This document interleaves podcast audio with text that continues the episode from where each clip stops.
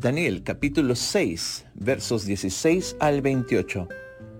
Entonces el rey mandó y trajeron a Daniel y le echaron en el foso de los leones. Y el rey dijo a Daniel, el Dios tuyo, a quien tú continuamente sirves, él te libre. Y fue traída una piedra y puesta sobre la puerta del foso, la cual selló el rey con su anillo y con el anillo de sus príncipes para que el acuerdo acerca de Daniel no se alterase. Luego el rey se fue a su palacio y se acostó ayuno. Ni instrumentos de música fueron traídos delante de él y se le fue el sueño. El rey pues se levantó muy de mañana y fue apresuradamente al foso de los leones. Y acercándose al foso, llamó a voces a Daniel con voz triste y le dijo, Daniel, siervo del Dios viviente, el Dios tuyo, a quien tú continuamente sirves, ¿te ha podido librar de los leones? Entonces Daniel respondió al rey, Oh rey, vive para siempre.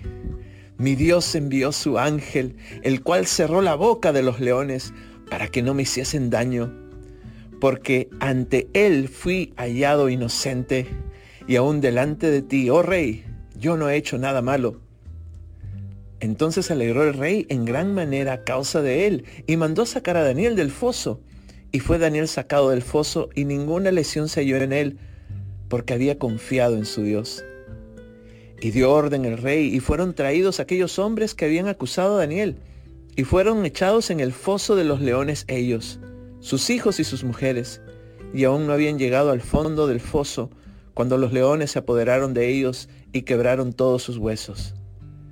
Entonces el rey Darío escribió a todos los pueblos, naciones y lenguas que habitan en toda la tierra, paz os sea multiplicada. De parte mía es puesta esta ordenanza, que en todo el dominio de mi reino todos teman y también ante la presencia del Dios de Daniel, porque Él es Dios viviente y permanece por todos los siglos, y su reino no será jamás destruido, y su dominio perdurará hasta el fin. Él salva y libra y hace señales y maravillas en el cielo y en la tierra. Él ha librado a Daniel del poder de los leones. Y este Daniel prosperó durante el reinado de Darío y durante el reinado de Ciro el persa.